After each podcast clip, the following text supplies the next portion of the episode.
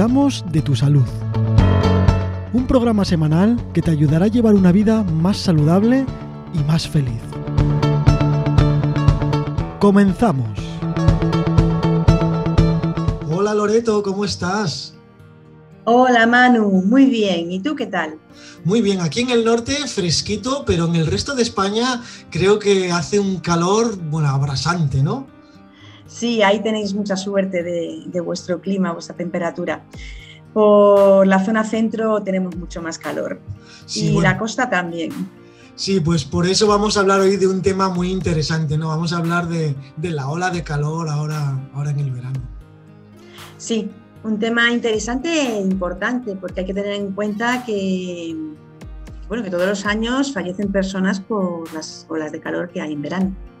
Bueno, pues entonces vamos a contar un poquillo todas estas cosas que podemos hacer cuando nos llega una ola de calor y saber enfrentarnos a, este problema ¿no? que tenemos. Claro, es muy importante saber qué medidas preventivas podemos tener ante el aumento de temperatura que puede afectar a nuestras funciones vitales.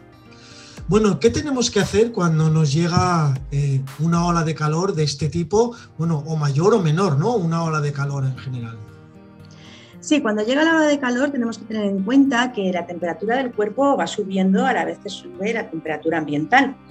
Y que un cuerpo sano, una persona sana, cuando su temperatura aumenta por encima de los 3 grados centígrados, eh, ya empieza a tener alteraciones en sus reacciones fisiológicas. Y si es una persona vulnerable, pues estas reacciones que se producen, esas alteraciones, eh, pueden llevar a consecuencias graves porque son más intensas. Todos los años, como he dicho, fallecen personas eh, debido a las, horas, de calor que se producen en el verano.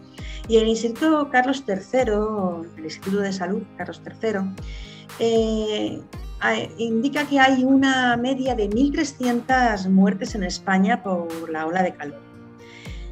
En el año 2020 eh, se ha visto que hubo 1.875 muertes. Y es un número importante que además, sabiendo que se puede evitar teniendo estas medidas preventivas, pues hay que, hay que divulgar esta información para que no se produzcan.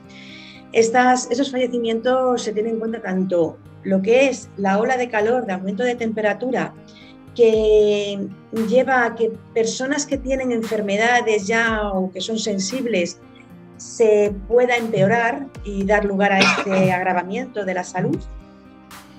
O también, pues lo que es el golpe de calor, el llamado golpe de calor, que de repente se produce un shock térmico y, que produce, puede llegar a producir la muerte. ¿Y qué tenemos que hacer? Pues mira, lo primero que hay que hacer es em, hidratarse todos los días, beber agua, beber líquidos, pero en su mayoría agua. No se recomienda beber otro tipo de líquidos eh, en mayor cantidad porque sobre todo las bebidas azucaradas o con cafeína o el alcohol lo que hacen es aumentar la deshidratación. Así que la bebida de preferencia es el agua y beber agua frecuentemente durante el día, aunque no se tenga sed. No hay que esperar a tener sed. Es como un método, un hábito diario, el beber agua frecuentemente. Beber siempre más agua que de forma habitual. Si de forma habitual bebemos un litro y medio, por decir algo, eh, cuando hay una ola de calor, eh, beber mucho más o, pues sí hay que ver qué, calor hace, cómo estamos sudando, porque claro, con el sudor se elimina líquido. Si normalmente bebes un litro y medio, que es lo que se recomienda, y, vas a perder, a perder esos líquidos por el sudor, pues hay que aumentar esa ingesta de, líquido, que supone pues, de 2 a 3 litros diarios, 2 litros. Pues eso depende de la actividad eh, física que tengamos y, la temperatura que haga, que haga, lo que estemos sudando, pues sí, aumentar de 2 a 3 litros. ¿Y qué hacemos con la comida? ¿Podemos comer cualquier cosa o, necesitamos comer algo en concreto cuando hace muchísimo calor? Pues respecto a la comida, lo que se recomienda es que las comidas sean ligeras. depende de la estación del año, pues sabemos que tenemos unas costumbres de, alimentación e incluso la naturaleza ya nos provee de los alimentos adecuados para cada estación del año. Tenemos los alimentos de temporada y en verano, ¿qué alimentos tenemos? Pues frutas, verduras, eh, alimentos que tienen agua en su composición, vitaminas y minerales y que van a evitar que se produzca esa deshidratación y esa desnutrición a la que lleva el aumento de temperatura. Entonces, eh, se recomienda que se realicen comidas no copiosas, que no sean comidas como las que se realizan en invierno, que nos apetece más una comida que tenga más contundencia, pues más mm. guisado, caliente. Pues en la ola de calor, eh, no realizar ese tipo de comidas durante los días que dura, realizar comidas eh, frescas y que mm, no haya mucha cantidad, que se reparta durante el día para que el cuerpo esté constantemente nutriéndose y adquiriendo líquidos. Y, luego, luego, pues eso, tener comidas típicas, eh, el gazpachito, que tiene, son sopas frías o eh, alimentos que no llevan calor al ingerirlos. O sea, seguir comiendo saludable, pero con alimentos eh, más fríos y, más veces, ¿no? En el día, para no tener. Sí. sí, y a la vez bebiendo líquidos. Sí, eh, en, los días de calor, no quiere decir que luego en verano, cuando no haya ola de calor, no puedas tomarte un guiso, porque te apetezca. Pero en los días que está la ola de calor, eh, mejor. Vale, perfecto. ¿Y cómo nos protegemos del sol? ¿Qué hacemos? Porque, claro. Claro, eh, el sol en estos días de ola de calor es muy intenso y sobre todo en las horas centrales del día, con lo cual se recomienda pues, mm, protegerse bajo sombras sólidas, o sea, de objetos sólidos.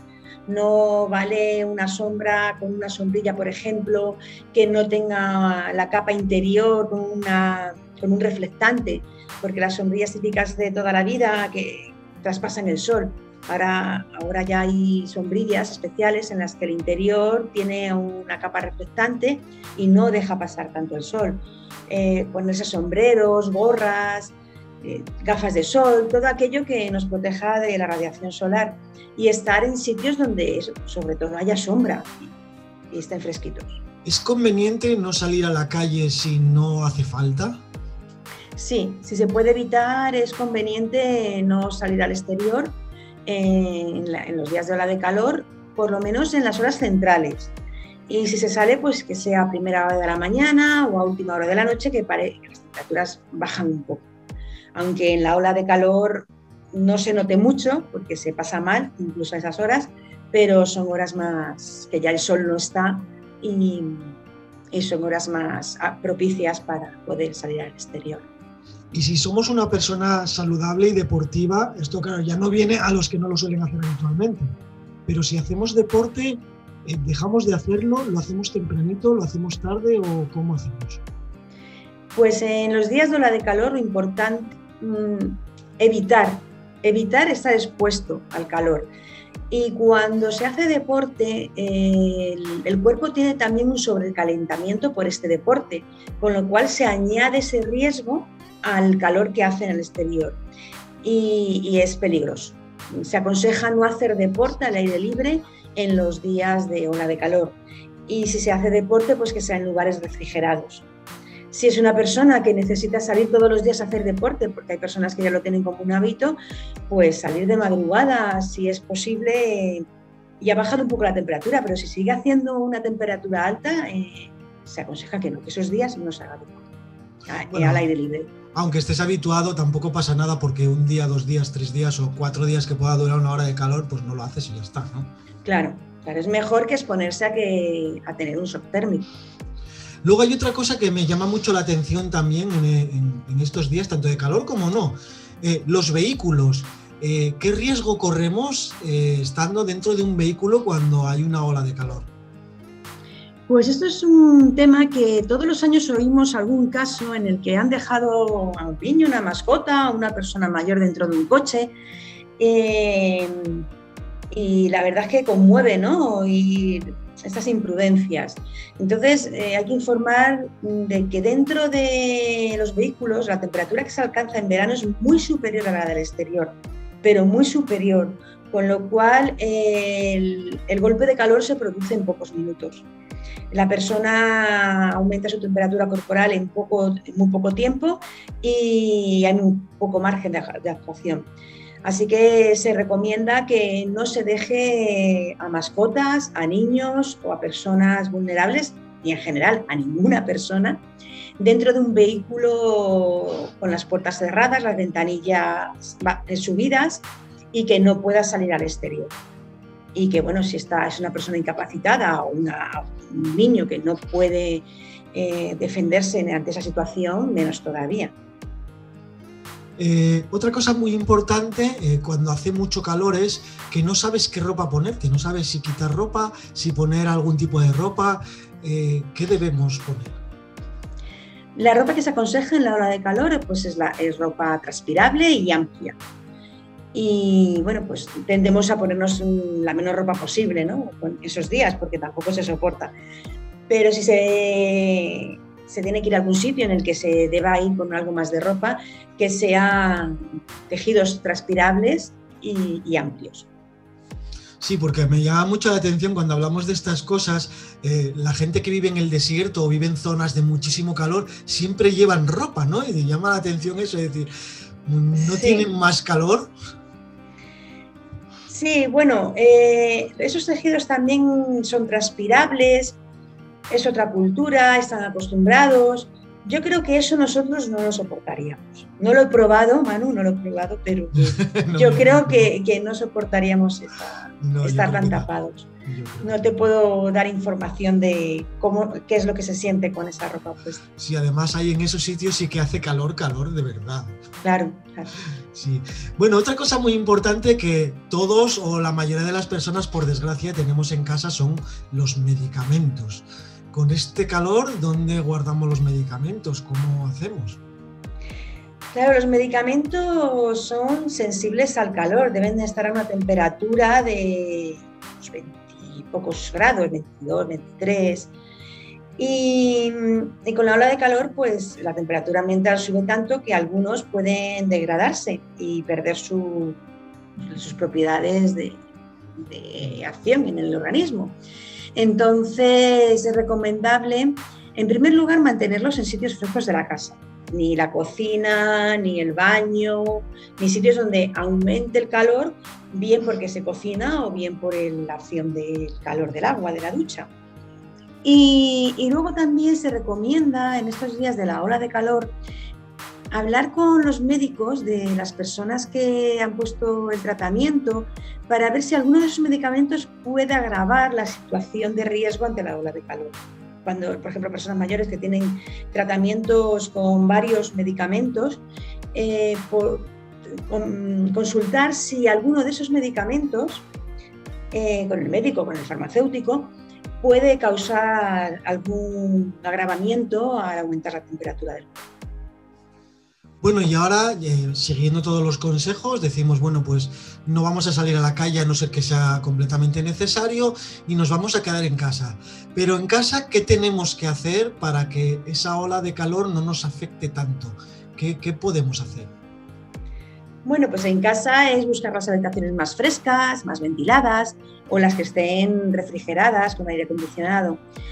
Y, bueno, los, los, trucos que hemos visto ver toda la vida, hemos visto a nuestros padres. bajar las persianas, cerrar las ventanas para limitar la entrada de calor.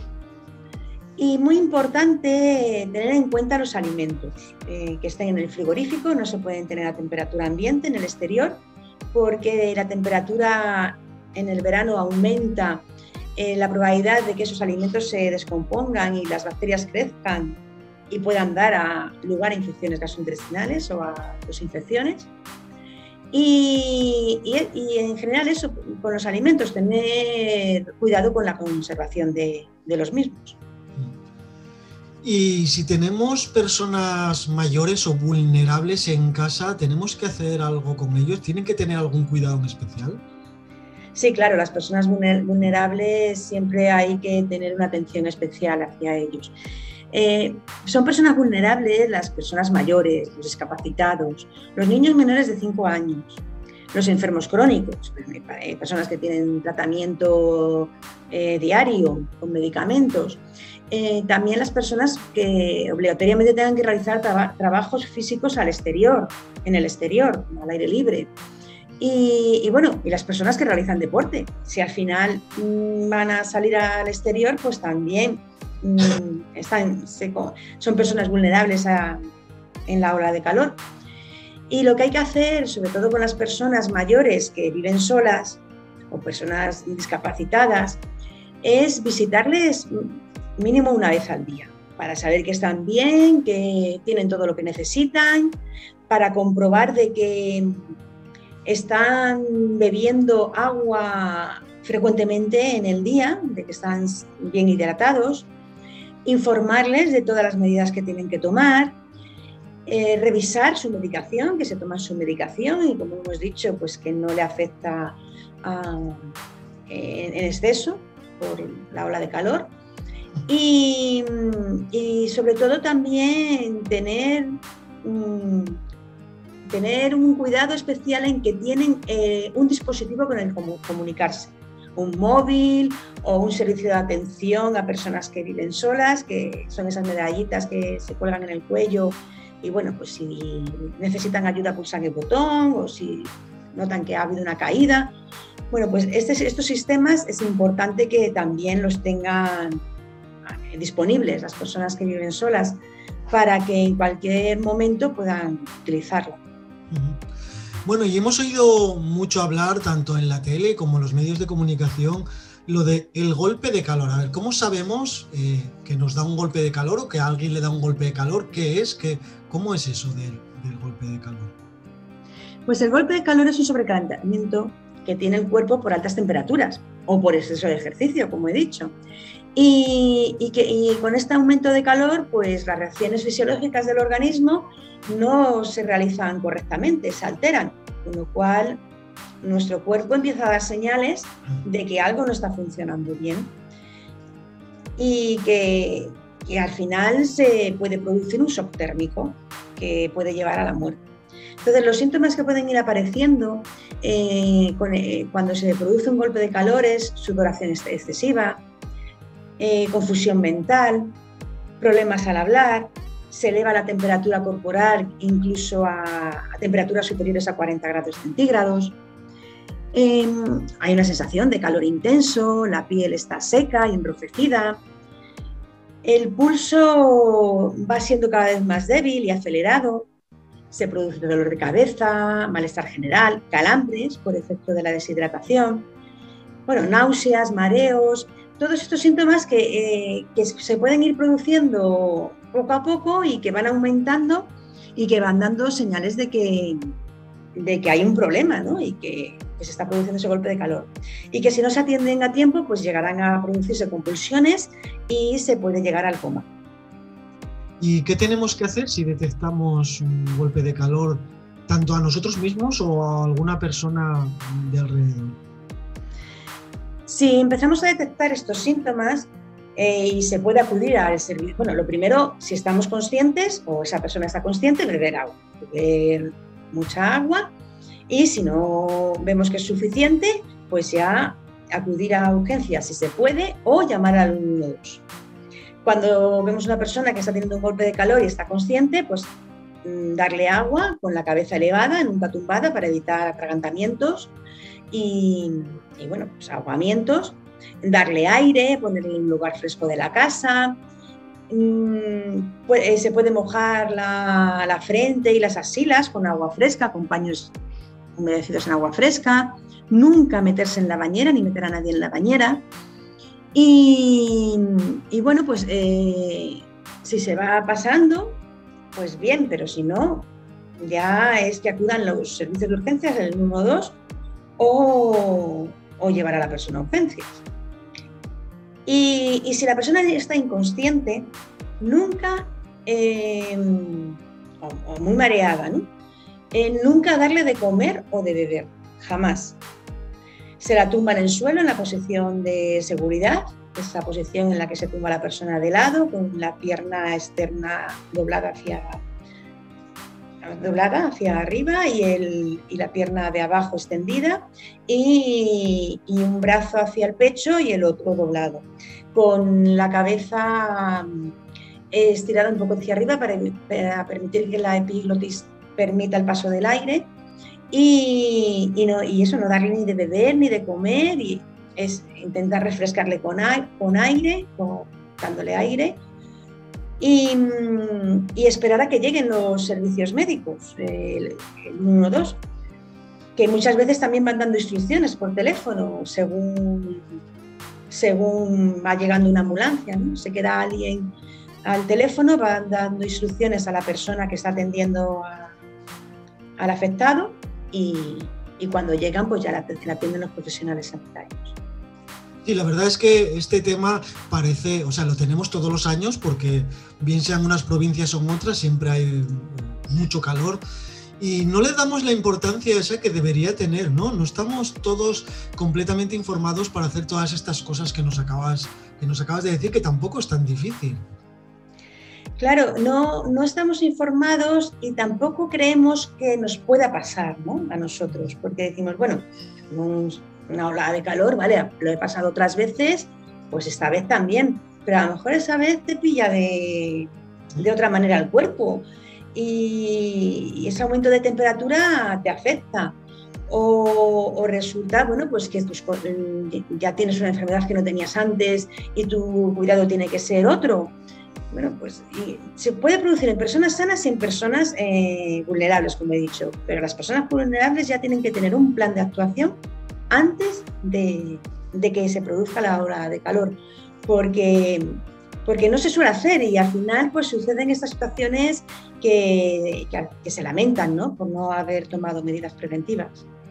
Siempre más vale prevenir que no luego lamentar, aunque veamos siempre de lejos que nunca nos va a ocurrir a nosotros que sí que puede. Eso es, porque lo vemos de lejos, como tú dices, queremos que no nos va a pasar, pero hay 1.300 muertes al año en España, es un número importante. Sí, sí que es verdad, sí que es verdad.